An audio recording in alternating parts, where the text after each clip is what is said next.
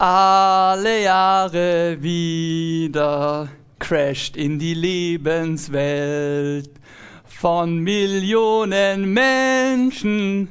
Ein Fest, dessen Bedeutung niemand kennt. Und ein Fest, dessen Inhalt die Sprengkraft hätte, die ganze Welt zu verändern und die persönliche Welt von jedem Einzelnen auf der ganzen Welt. Ein Fest, von dem der Kern dein Leben auf den Kopf stellen wird. Christen feiern jedes Jahr, Jahr für Jahr, nicht nur irgendwelche Traditionen und leere Symbole, sondern haben einen sehr guten Grund, warum sie das feiern, was sie feiern. Da passt ein gutes Amen her, oder? Amen. Amen. Christen feiern ein Fest des Lichts, weil Jesus als Licht in diese Hoffnung, Hoffnungslosigkeit reinkommen ist, in diese Ignoranz und diese Dunkelheit. Deswegen Licht. Christen feiern ein Fest von Frieden, weil Jesus inmitten von Tumult reinkommen ist und ein neues Friedensreich aufgebaut hat und eine neue Art zu leben uns vorgelebt hat. Christen feiern zu Weihnachten Geschenke als Reaktion auf das, dass Jesus kommen ist, Mensch geworden ist, die Inkarnation, das größte Geschenk überhaupt, dass Gott uns nahe kommt, Deswegen aus diesem Beschenktsein heraus schenken wir und feiern wir Fest der Geschenke auch. Christen feiern zu Weihnachten ein Fest der Gemeinschaft, weil Jesus Menschen zusammenbringt. Weil Jesus jedem Einzelnen die Hand entgegenstreckt und sagt, du bist auch willkommen, mit dabei zu sein bei dem Fest. Das sind nur ein paar Gründe, warum wir Weihnachten feiern. Das sind nur ein paar Gründe, warum wir jedes Jahr wieder uns an was richtig, richtig Krasses erinnern. Nächste Woche werden wir aus der Perspektive vom Alten Testament äh, gemeinsam mit Hans noch tiefer eintauchen in diese äh, Bedeutung, diese wertvolle Bedeutung von dem, was wir da feiern an Weihnachten. Und heute wird es um was anderes gehen. Und zwar, ich würde sagen, so teilweise eine Vorgeschichte, teilweise eine Nachgeschichte. So ein, eine Neben, ein Nebenplot eigentlich von der Weihnachtsgeschichte aus dem Neuen Testament. Und wie schon damals bringt die Geburt von Jesus immer so einiges mit sich. Zum einen Diskussionen, Leute, die hin und her diskutieren, was so passiert ist und wie man das verstehen soll. Und auf der anderen Seite Reaktionen. Also Diskussionen, Reaktionen bringt die Geburt von Jesus immer mit sich. Und heute schauen wir uns das an in Matthäus Kapitel 2. Und der Titel von der Predigt ist Weltbilder zu Weihnachten. Also Titel von der Predigt Titel von der Predigt ist Weltbilder zu Weihnachten. Weltbilder zu Weihnachten. Man könnte auch einen Untertitel dafür verwenden, der einsame König und die weisen Magie. Und wir lesen aus Matthäus Kapitel 2, Vers 1 bis 10. Und ich lese das einmal vor. Ich lese übrigens aus der neuen Genfer Übersetzung. Jesus wurde zur Zeit des Königs Herodes in Bethlehem, einer Stadt in Judäa, geboren. Bald darauf kamen Sterndeuter aus einem Land im Osten nach Jerusalem. Wo ist der König der Juden, der kürzlich geboren wurde? fragten sie. Wir haben seinen Stern aufgehen sehen und sind gekommen, um ihm Ehre zu erweisen. Als König Herodes das hörte, erschrak er und mit ihm ganz Jerusalem. Er rief alle führenden Priester und alle Schriftgelehrten des jüdischen Volkes zusammen und erkundigte sich bei ihnen, wo der Messias geboren werden sollte. In Bethlehem, in Judäa, antworteten sie. So ist es in der Schrift durch die Propheten vorausgesagt. Und du, Bethlehem, im Land Juda, du bist keineswegs die unbedeutendste unter den Städten Judas, denn aus dir wird ein Fürst hervorgehen, der mein Volk Israel führen und wie führen wird wie ein Hirte seine Herde. Da rief Herodes die Sterndeuter heimlich zu sich und ließ sich von ihnen den genauen Zeitpunkt angeben, an dem der Stern zum ersten Mal erschienen war. Daraufhin schickte er sie nach Bethlehem. Geht und erkündigt euch genau nach dem Kind, sagte er, und gebt mir Bescheid, sobald ihr es gefunden habt. Dann kann auch ich hingehen und ihm Ehre erweisen oder andere Übersetzungen auch anbieten.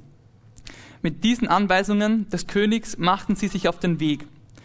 Und der Stern, den sie hatten aufgehen sehen, zog vor ihnen her, bis er schließlich über dem Ort stehen blieb, wo das Kind war. Als sie den Stern sahen, waren sie überglücklich. Sie gingen in das Haus und fanden dort das Kind und seine Mutter Maria. Da warfen sie sich vor ihm nieder und erwiesen ihm Ehre. Dann holten sie die Schätze hervor, die sie mitgebracht hatten, und gaben sie ihm. Gold, Weihrauch und Myrrhe. In einem Traum erhielten sie daraufhin die Weisung, nicht zu Herodes zurückzukehren. Deshalb reisten sie auf einem anderen Weg wieder in ihr Land.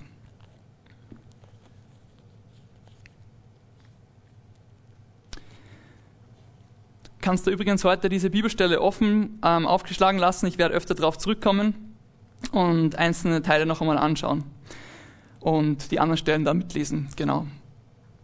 Also, wir haben einen Text, wir haben verschiedene Personengruppen, wir haben verschiedene Leute, die rund um die Geburt von Jesus herum mit Jesus ähm, zu tun haben eine Lebenswelt, die mit Jesus irgendwie kollidiert. Und jedes Jahr zu Weihnachten, glaube ich, gibt es einen Haufen Menschen, die sich nie Gedanken über Gott machen, aber zu dieser Jahreszeit irgendwie kollidiert auch so das ganze Jesus, wer ist Jesus, warum ist er kommen, ist er wirklich Gottes Sohn und all die Sachen kollidieren mit der Lebenswelt von Leuten. Und so ist es auch gewesen in diesem Text. Und wir wollen uns heute vor allem zwei Personengruppen anschauen, zwei Leute. Zum einen der einen Seite den König Herodes und auf der anderen Seite die Sterndeuter. Und ich habe dazu auch ein, ein, Bild für euch. Ähm, auf der einen Seite König Herodes und auf der anderen Seite die, die Sterndeuter. Und wir wollen uns genau anschauen, wer die zwei Personengruppen überhaupt sind, was die genau für Rolle in dem Ganzen spielen. Und wir wollen so durch die ganze Predigt hindurch, hindurch die zwei immer ein bisschen miteinander vergleichen. Wir wollen uns verschiedene Stationen anschauen, verschiedene Ebenen ähm, und so Weltbilder, die in den zwei Personengruppen sichtbar werden. Wir wollen daraus auch ähm, hoffentlich Ableitungen treffen für unsere Wahrnehmung von Menschen rund um uns herum und uns selber und ähm, daraus Schritte gehen lernen. Genau, also wir werden so vergleichen die beiden Weltbilder von König Herodes und von den Weisen ähm, uns anschauen. Und zuerst einmal kurz, dass ihr ungefähr wisst, falls ihr nicht nicht viel mit dem Ganzen noch zu tun gehabt habt, König Herodes oder auch genannt Herodes der Große, war der Sohn von Antipater und zwar ein jüdischer Klientelkönig von Rom, also quasi ein König, der zwar Jude war, aber dem römischen Reich gedient hat und kooperiert hat mit dem römischen Reich.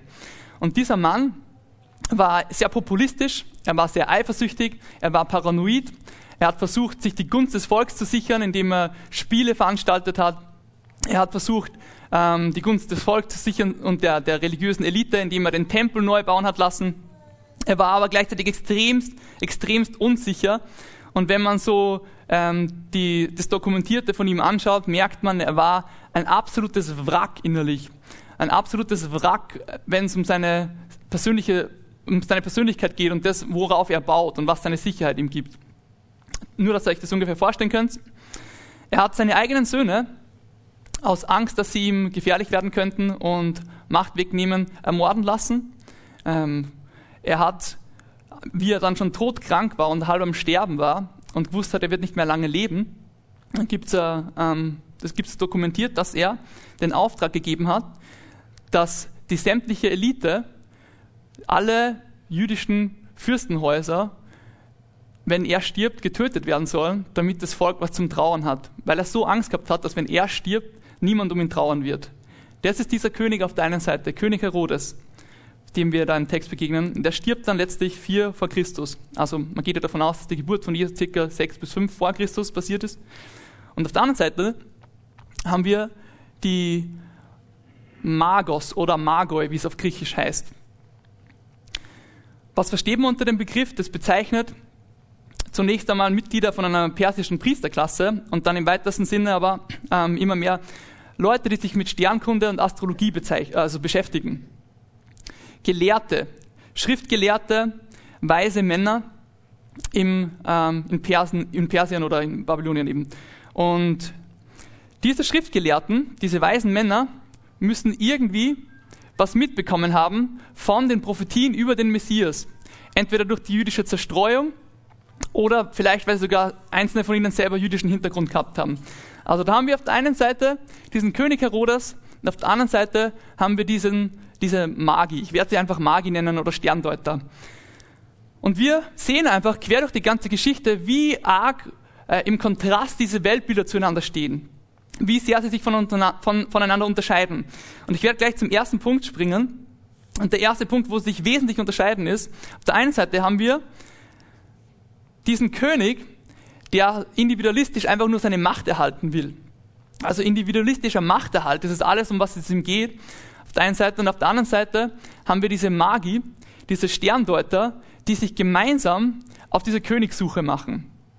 Und diese Sterndeuter, im Vers 2 heißt, ähm, kommen eben und fragen, wo ist der König der Juden, der kürzlich geboren wurde? Also wo ist der König der Juden? Sie sind auf der Suche nach diesem König der Juden. Dann fragen, sagen sie im Weiteren, dass sie einen Stern aufgehen sehen haben und deswegen kommen sind. Also sie haben was entdeckt, sie haben was gesehen und sie machen sich gemeinsam auf die Suche. Da ist eine Einheit in ihrer Vision da, da ist dieses gemeinsame äh, Suchen im Kollektiv und diese Suche nach was Höherem als sie selbst. Ich finde das ja schon ziemlich bemerkenswert, dass sie ähm, die Sterne beobachten sowas viel Größeres als ihr eigenes kleines Universum. So die, die Sterne, so auch irgendwie als, als Symbol für so das gesamte Universum, die tieferen Gründe hinter Dingen zu verstehen. Die Suche nach was Höherem als meinem eigenen Leben, was außerhalb von meiner Lebenswelt ist.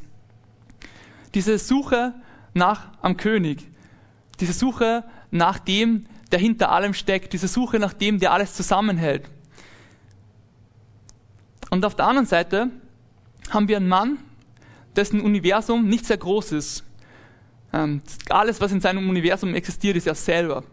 Alles, was existiert, ist seine eigene Macht zu sichern. Ähm, es dreht sich alles um ihn selbst. Und er hat es nicht nötig, einen König zu suchen, weil er selber das ist äh, oder sein will, was er braucht. Er selbst will alles sein, was irgendwie es braucht für sein Leben. Und deswegen heißt es im Vers 3, als König Herodes das hörte, erschrak er erschrak er. Das hat sein, sein Weltbild und seine Situation ähm, gefährdet. Hat sich bedroht gefühlt. Da kommt irgendwas, da ist irgendwas, was größer ist als ich selber und ich verstehe es nicht ganz und das bedroht mich. Und mit ihm gemeinsam die ganze religiöse Elite, die in dem Fall ja wirklich kooperiert mit ihm.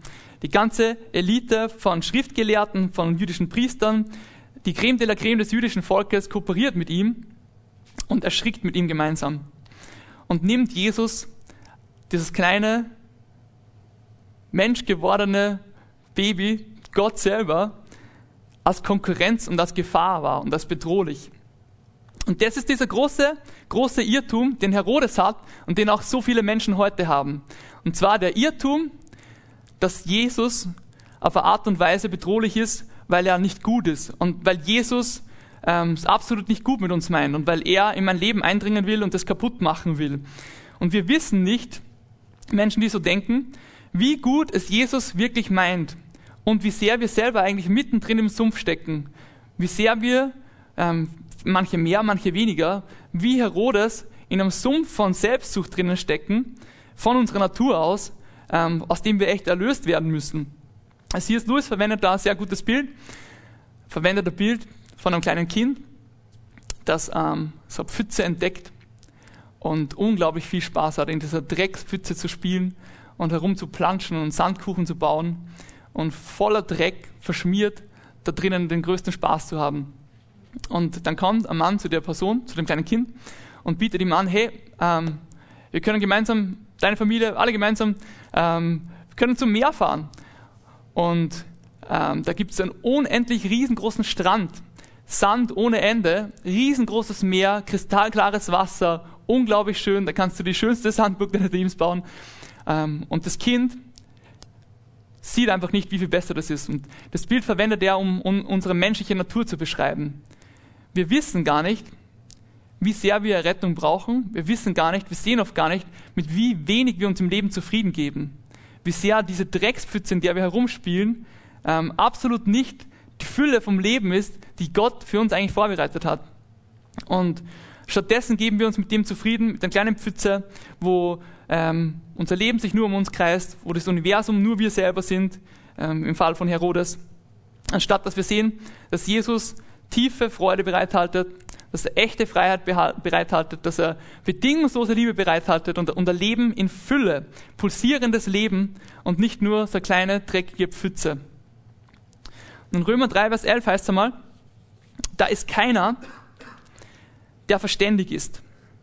Da ist keiner, der Gott sucht. Also da ist keiner, der verständig ist. Da ist keiner, der Gott sucht. Paulus schreibt es, um auszudrücken, dass es diese natürliche Resistenz von unserem menschlichen Wesen gegenüber der Königsherrschaft von Gott gibt. Dass wir, wenn wir Gott suchen, oft Gott suchen für das, was er gibt oder dass wir Gott suchen für das, was, wie wir ihn haben wollen. Wir suchen an Gott, wie wir ihn haben wollen. Wir suchen Dinge, die er uns geben kann, anstatt Gott selber zu suchen, weil unsere menschliche Natur von sich aus diese Resistenz gegenüber dem hat, Jesus als den König zu suchen, Jesus als den Herrscher zu suchen, weil in uns immer noch dieser kleine König Herodes drinnen sitzt, der das ganze Universum nur um sich selber herum baut und nicht diesen König finden will. Und so anders ist es doch, statt diesem Machterhalt auf der einen Seite, auf der anderen Seite diese Königssuche zu haben, diese Königssuche von den Weisen. Diese Königssuche, die so viel tiefer und so viel besser ist. Dieses gemeinsame Suchen, das nicht alleine um mich herum aufzubauen, kontrollieren und Macht zu suchen und zu streben, wie Herodes, sondern gemeinsam sich auf den Weg zu machen, nach was Höherem zu suchen. Gemeinsam zu lernen, gemeinsam zu beginnen, Gottes Reden zu hören, gemeinsam Gottes Stimme zwar persönlich zu hören, aber dann auch kollektiv auszuwerten, gemeinsam auszuwerten, was Gott redet. Diese Einladung auch neu zu denken. Ähm, finde das auch voll interessant, dass diese Weisen ja fest davon ausgehen, dass der König in Jerusalem sein muss, oder? Und, und man merkt so, sie lernen im, im, im, diesem, im Verlauf von dem Text so, hey, vielleicht ist das alles ganz anders, wie wir uns das vorgestellt haben. Vielleicht ist dieser König gar nicht mächtig in Jerusalem sitzend, sondern vielleicht ist es wirklich dieses Baby, das in Bethlehem geboren wird. Vielleicht ist es so anders, als wir uns das vorgestellt haben, von den Maßstäben, von den Dingen, wie Gott denkt. Vielleicht hat er so andere Pläne, die so besonders sind. Und am Ende des Textes finde ich so cool, Vers 12 heißt, in einem Traum erhielten sie daraufhin die Weisung, nicht zu Herodes zurückzukehren. Also Gott redet mit ihnen. Und es steht immer im Plural, dass Gott mit ihnen redet.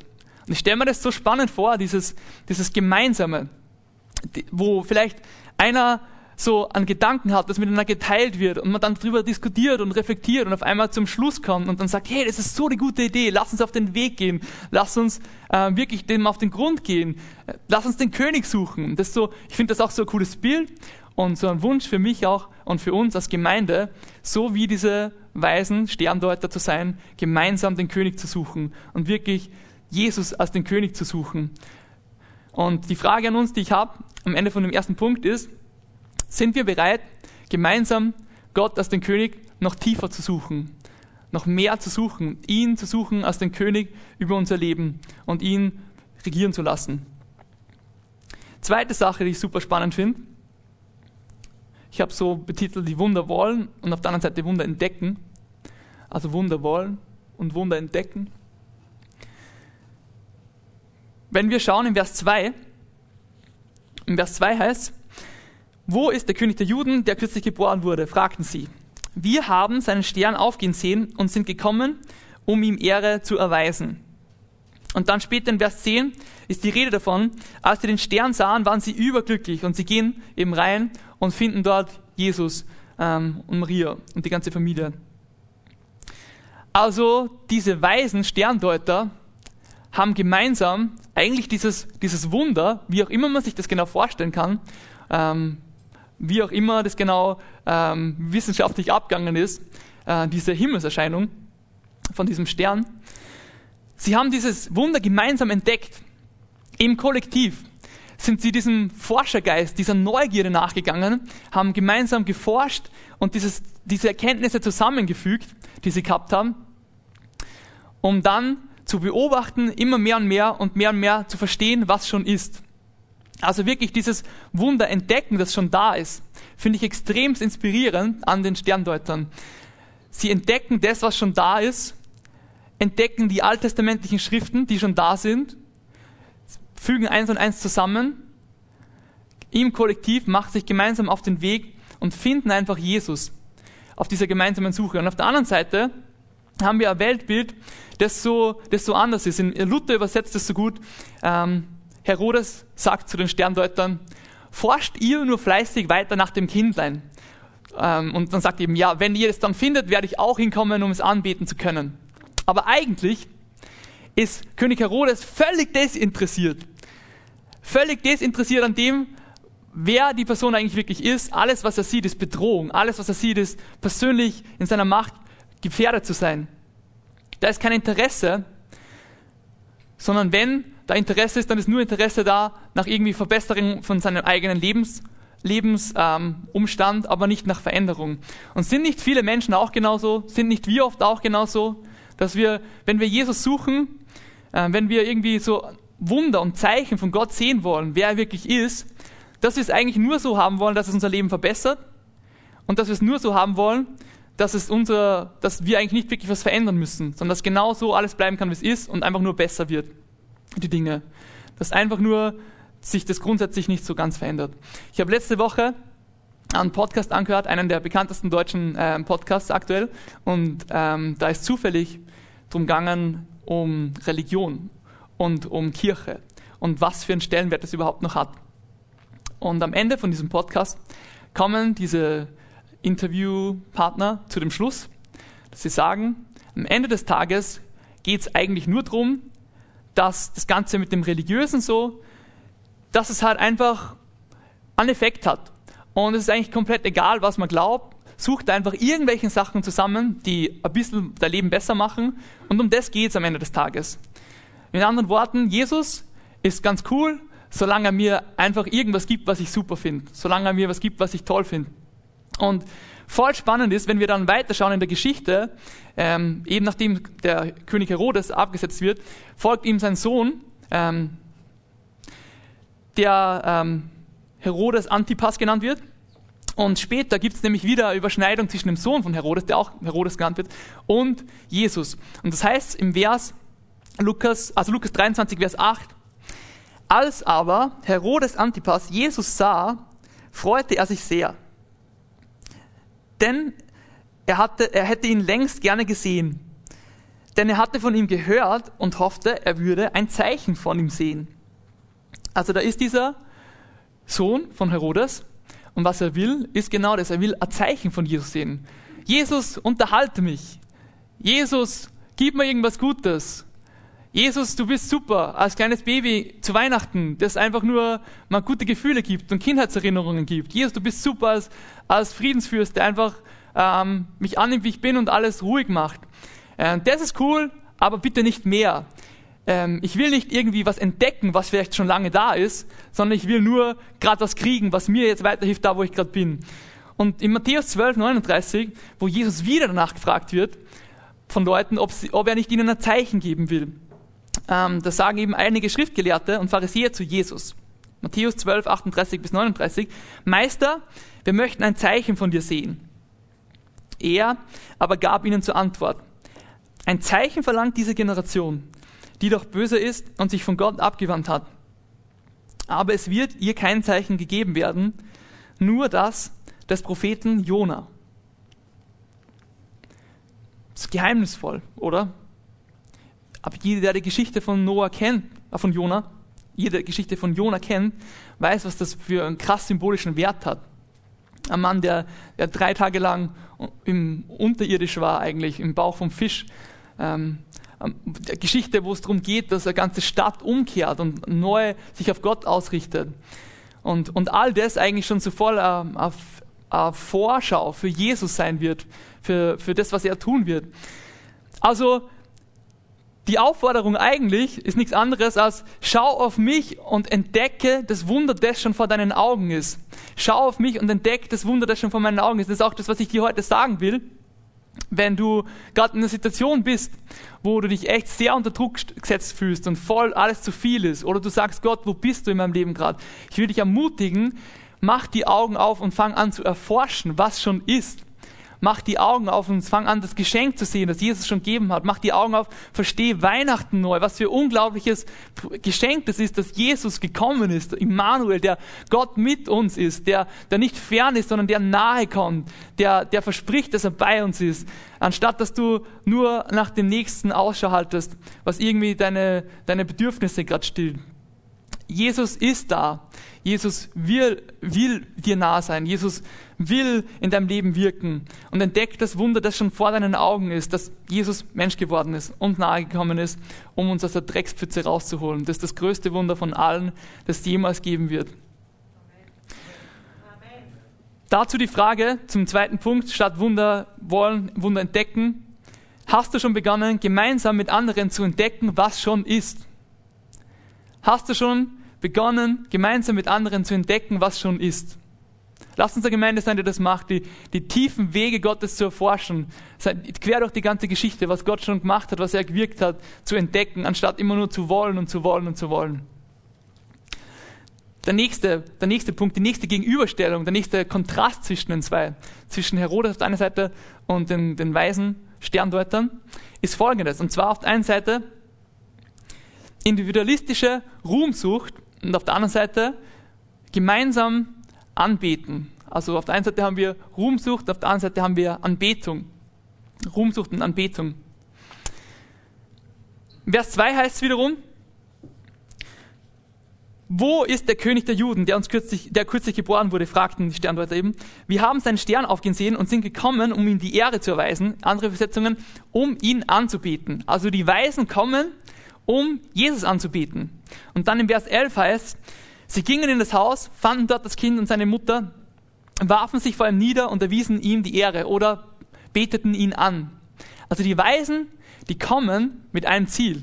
Sie wollen Jesus anbeten, sie wollen ihm ähm, die Ehre geben, die ihm zusteht, weil er äh, Gottes Sohn ist. Und da Bemerkung zum Anfang, weiß nicht, ob du das gewusst hast, aber wir alle, jeder einzelne Mensch, wir alle, wir sind Anbeter. Jeder einzelne von uns betet etwas an. Timothy Keller hat mal so schön gesagt, everyone worships something. The only choice you get is what to worship. Also jeder von uns, egal ob du religiös bist oder nicht, wir beten etwas an. Die einzige Entscheidung, die du hast, ist nicht, ob du anbetest, sondern was du anbetest. Das ist die einzige Entscheidung, die du hast da haben wir auf der einen Seite eben diese, diese Weisen, die sich vor Jesus niederwerfen. Auf der anderen Seite haben wir diesen König Herodes. In dieser, in dieser fehlgeleiteten Anbetung eigentlich. Er betet auch an. Ähm, er betet ähm, Ruhm an. Er, wir wissen aus der Geschichte, dass er sehr schnell in wechselnden Konstellationen von, von Herrschaftsverhältnissen sich untergeordnet hat, jeweils dem, dem herrschenden Kaiser, um gut dazustehen. Wir wissen, dass er absolut selbstherrlich war und äh, ein Bild nach außen aufgebaut hat, das oft sehr verlogen war. Es heißt ja auch da im Vers 8, daraufhin schickte er sie nach Bethlehem, geht und erkundigt euch genau nach dem Kind, sagt er, und gebt mir Bescheid, sobald ihr es gefunden habt, dass er dann selber auch hingehen kann, um anzubeten. Was ist das? Es ist eine Lüge. Äh, was er vorhat ist, was wir dann später auch äh, im Text lesen, ist, ähm, Jesus zu töten äh, trachtet ihn nach dem Leben. Und weil er das nicht schafft, tötet er dann ganz viele Kinder unter zwei Jahre in dem Raum von Bethlehem, ähm, begeht diesen krassen Kindermord. Und warum all das? Warum all das? Ich glaube, Herodes ist nicht einfach nur irgendein Mann da draußen, der das erlebt hat, sondern ist, er, er, ist ein Bild von was ganz Tiefen, das viel tiefer geht, das uns eigentlich auch alle betrifft. Wenn wir in Philippa 2, Vers, 8, äh, 2, Vers 3 lesen, Philippa 2, Vers 3, tut nichts aus Selbstsucht oder nichtigem Ehrgeiz, sondern in Demut achte einer den anderen höher als sich selbst. Tut nichts aus Selbstsucht oder nichtigem Ehrgeiz. Was ist da, das Wort, das da verwendet wird, äh, Karin Ebel hat da richtig gut drüber gepredigt vor ein paar äh, Wochen schon, ist eigentlich so, ähm, diese Ruhmsucht, diese Selbstsucht und diese, diese leere Ehre tut nichts aus diesem leeren Streben nach eigener Ehre, ähm, das so eigentlich tief in jedem Menschen irgendwo drinnen steckt. Die Folge ist nämlich, es gibt drei Folgen. Die erste Folge ist, wenn wir nicht uns dessen bewusst sind, dass unser natürliches Ich dazu neigt, dieser Ruhmsucht Raum zu geben und wie Herodes einfach nur uns selber eigentlich fehlgeleitet anzubeten oder irgendwelche Dinge, ohne dass wir es merken, passiert Folgendes. Wir werden gefangen in dem Ganzen, in dieser Ruhmsucht. Wie, wie Herodes, der dieses vorgespielte Selbstbild da gibt, der eigentlich verlogen ist und der dieses Schauspiel hat oder vorspielt mit, mit einem Ziel, die eigene Macht auszubauen, selber in Kontrolle zu sein. Und das ist wie äh, eine Droge für ihn, die ihn kaputt macht. Die zweite Folge ist, ähm, die wir in fehlgeleiteter Anbetung oft ähm, sehen, ist, dass wir zu einer, zu einer Art kommen, dass wir, dass wir merken, wir, wir brauchen irgendwas, wir brauchen irgendwas, was uns Sicherheit und Halt gibt und, und greifen dann so einfach zu der nächstbesten Sache, ähm, die, die zwar nicht schlecht ist, aber auch sehr äh, eine billige Kopie von dem, was es eigentlich wirklich geben kann, und zwar eine Selbstliebe. Ähm, uns einfach selber einzureden, dass wir gut sind, dass wir das schaffen, dass wir toll sind, dass wir geliebt sind, und all das geht aber eigentlich an der, an der psychologischen Realität von uns Menschen vorbei, weil wir sind Beziehungswesen. Und äh, du kannst da noch so sehr, sehr selber was einreden, wer du bist und selber was vorspielen. Wenn du das nicht auch von, von Leuten, die wirklich ähm, in deinen Augen voll wertvoll sind, auch das wiedergespiegelt kommst und da Disconnect ist, dann funktioniert das nicht. Und es ist das Beste, was wir kriegen, das Beste, was es überhaupt gibt im Leben, wenn Gott der ultimative Realität ist, der König über allem, wenn der in unser Leben reinspricht und uns Identität gibt und ähm, wirklich eine Art und Weise, auf Art und Weise Ehre und Wert gibt, die wir uns selber gar nicht geben können, ist es so viel tiefer als irgendwas anderes, als diese Ruhmsucht, die so leer ist, die wir uns selber geben können. Und die dramatischste Folge von Ruhmsucht, die wir auch im, im Leben von, von Herodes deutlich sehen, ist, ist Einsamkeit. Und das ist ähm, krass, finde ich, wenn wir in unserer Zeit rund um uns herum schauen. Einsamkeit ist eine echte Epidemie. Ähm, Einsamkeit von Menschen. Und ein Ort, an dem jeder nur seiner Selbstsucht nachgeht. Ein Ort, wo jeder seiner Selbstsucht nachgeht, ist die Hölle. Ein Ort, wo jeder dem nachgeht, was er gerade für richtig empfindet, wie er selber Kontrolle haben kann, wie er selber maximal Macht kriegen kann, ist die Hölle. Wenn Beziehungen anfangen, nur transaktional zu werden, ich, geb, ich bin nur dein Freund, um was zu kriegen, ich mache das nur, um was davon zu haben, ich mache äh, das nur, solange das ich selber einen Nutzen davon habe, dann ist das die Hölle. Das, genau das, was C.S. Lewis sagt, das ist ein richtig krasses Bild.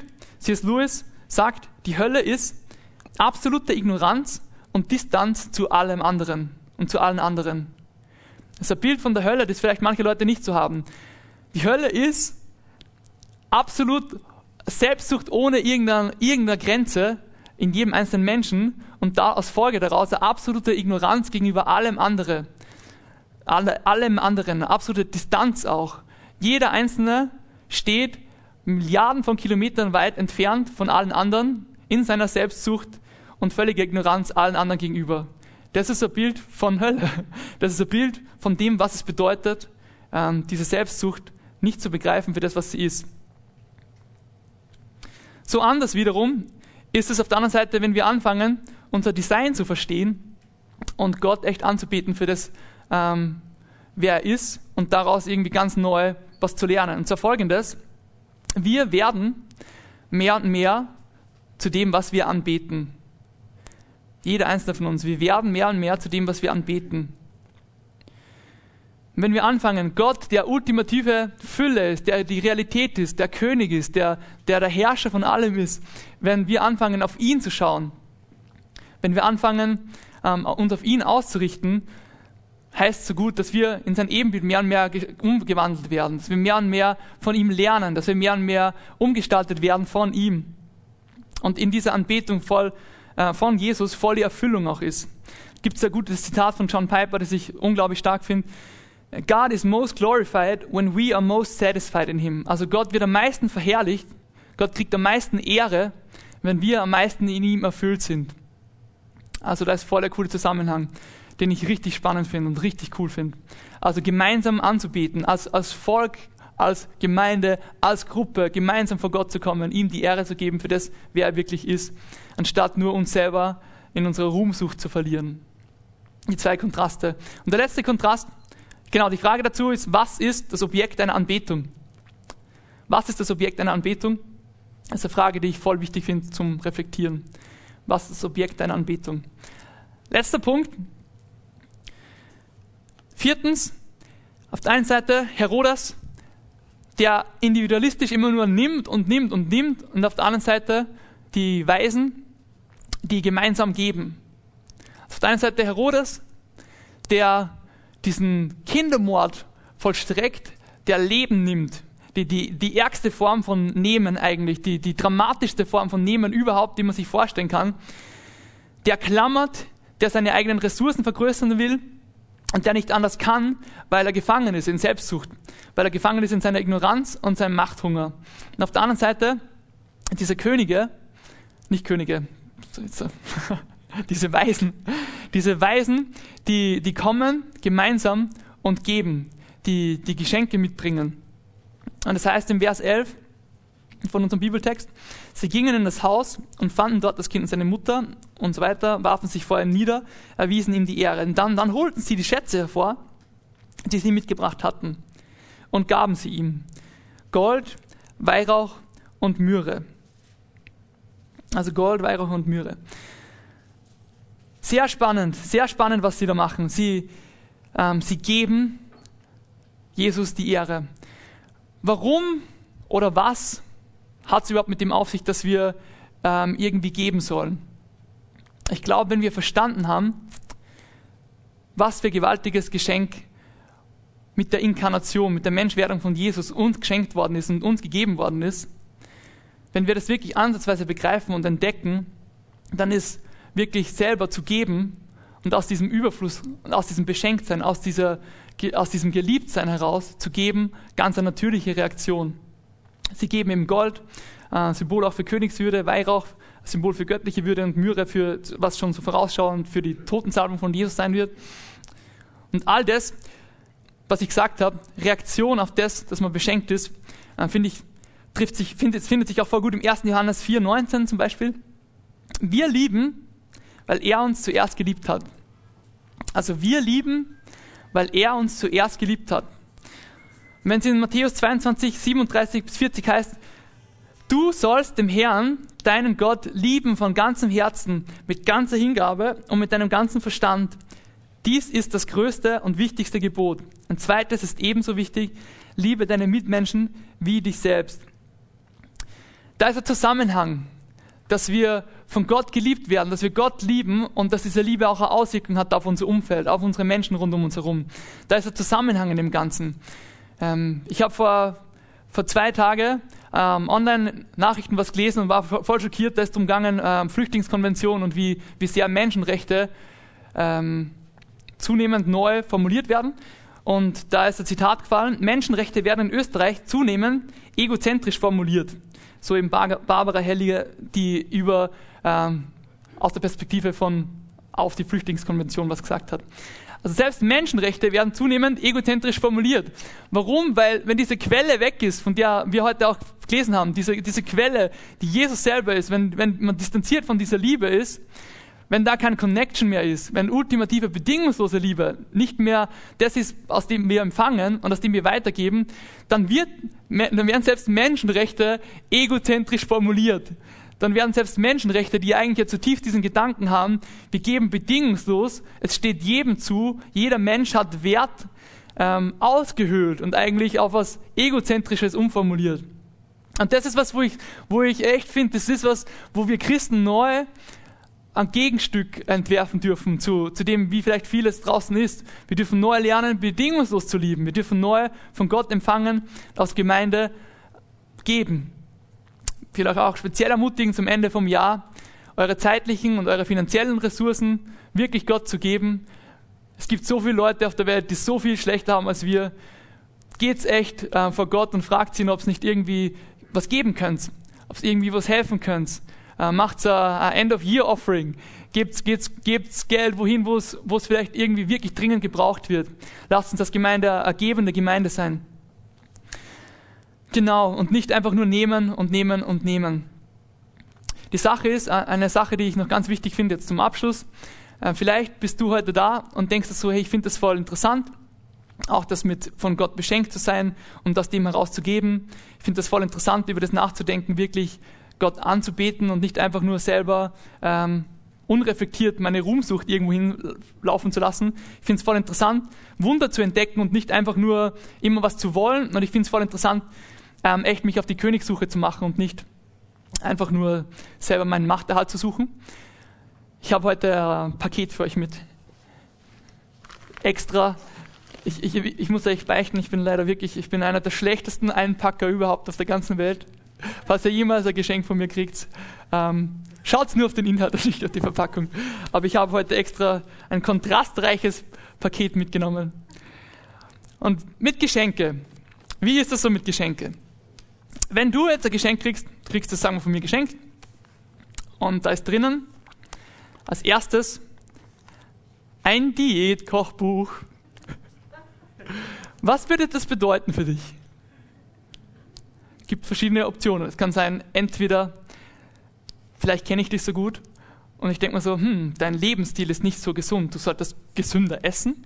Oder vielleicht ist es einfach nur eine subtile, ganz gemeine ähm, Aussage, hey, du solltest vielleicht abnehmen oder solche Sachen. Wir, wir denken oft sowas rein, oder in Geschenke, wenn irgendwer sowas schenkt. Oder was wäre, wenn wenn du ein Geschenk kriegst und da ist wieder ein Buch drinnen und das Buch, das ist mal ein anderes Buch, nicht mehr Diätkochbuch, sondern das Buch heißt, wie werde ich netter im Umgang mit meinen Mitmenschen? Wenn du so ein Buch bekommst, denkst du dir auch vielleicht so, hm, wie meint er das? Wie meint er das? Was ist so interessant an dem? Wenn wir an Geschenke denken, denken wir oft nur an das Schöne und oft nur an das, dass wir denken, ja, ich finde das super, beschenkt werden ist toll, aber es gibt eine Kehrseite von dieser Münze. Bisschen praktischer wird es vielleicht, wenn du sagst, du hast finanziell wirklich Probleme. Du hast wirklich finanziell Probleme und dein bester Freund weiß das und er gibt dir einen richtig hohen Geldbetrag und schenkt ihn dir. Den Geldbetrag anzunehmen, setzt eine Sache voraus. Es setzt voraus, dass du wirklich weißt und wirklich das annimmst, dass du wirklich Hilfe brauchst. Und dass du wirklich ähm, das Geschenk ähm, brauchst. Dass es nicht was ist, was einfach dein Leben besser macht, sondern es setzt voraus, dass du dir eingestehst, dass du ein Problem hast. Ähm, es setzt voraus, dass du es alleine nicht schaffst. Und dieses Geschenk, dieses Geschenk ist eigentlich das, was zu Weihnachten passiert. Ähm, Jesus ist nicht einfach nur ein Geschenk, das wir nehmen können und das super ist und wir sagen alle toll, yay, sondern ähm, das Geschenk von Jesus, die Menschwerdung, die wir nächste Woche dann so richtig auch im Gottesdienst feiern. Die Menschwerdung von Jesus setzt eine Sache voraus und zwar die Erkenntnis, dass wir das brauchen. Äh, die Erkenntnis, dass wir Errettung brauchen, dass wir das Geschenk der Errettung brauchen die Erkenntnis, dass wir schuldig sind vor Gott, ähm, dass wir Jesus brauchen, dass er neu die Verbindung zwischen uns ähm, wieder reinmacht, also neu unsere Schuld wegnimmt. Und es setzt voraus, dass wir, dass wir loslassen, dort, wo wir denken, wir haben es selber unter Kontrolle und stattdessen äh, wirklich uns beschenken lassen und annehmen, was Jesus für uns gemacht hat. Und das ist meine Frage, die letzte Frage heute. Wirst du heute Jesus, das Geschenk Gottes annehmen? Und dir eingestehen, dass du es brauchst. Ähm, und dadurch, weil du beschenkt bist, anzufangen zu lieben und zu geben. Genau. Ähm, dürft gerne aufstehen. Ich werde noch gemeinsam mit uns beten.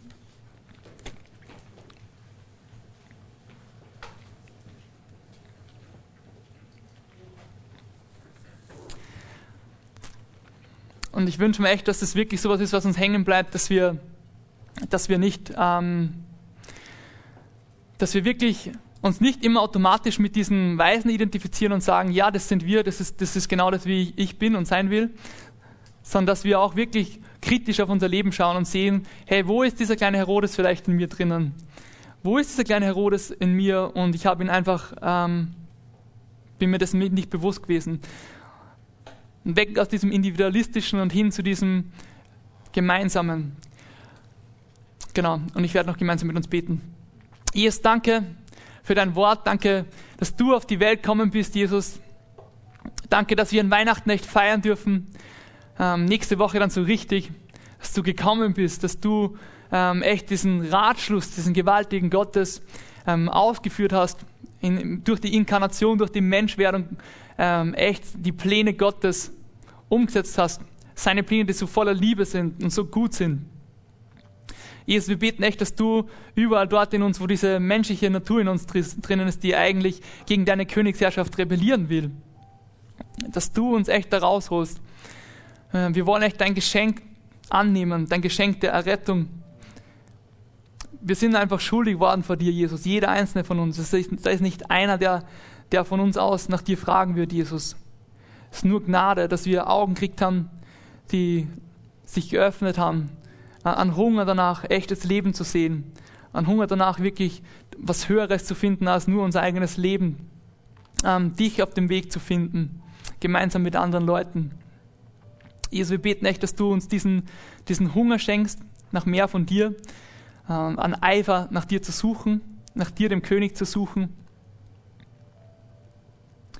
beten echt, dass du uns als Gemeinde auch wirklich zu Anbetern machst, die nicht so auf fehlgeleitete Anbetung haben, sondern echt auf dich konzentriert sind, die auf dich schauen, auf dich den, den Ursprung von allem, auf dich das Zentrum, auf dich den Höchsten von allem und von dir lernen. Und wir beten echt, dass du uns zu Menschen machst, die, die freizügig geben dürfen, die nicht festhalten, sondern die echt geben dürfen. Aus einer, aus einer Freude raus und aus einem Überfluss raus, Jesus. Danke, dass du die Woche mit uns gehst, dass du mit uns bist. Amen.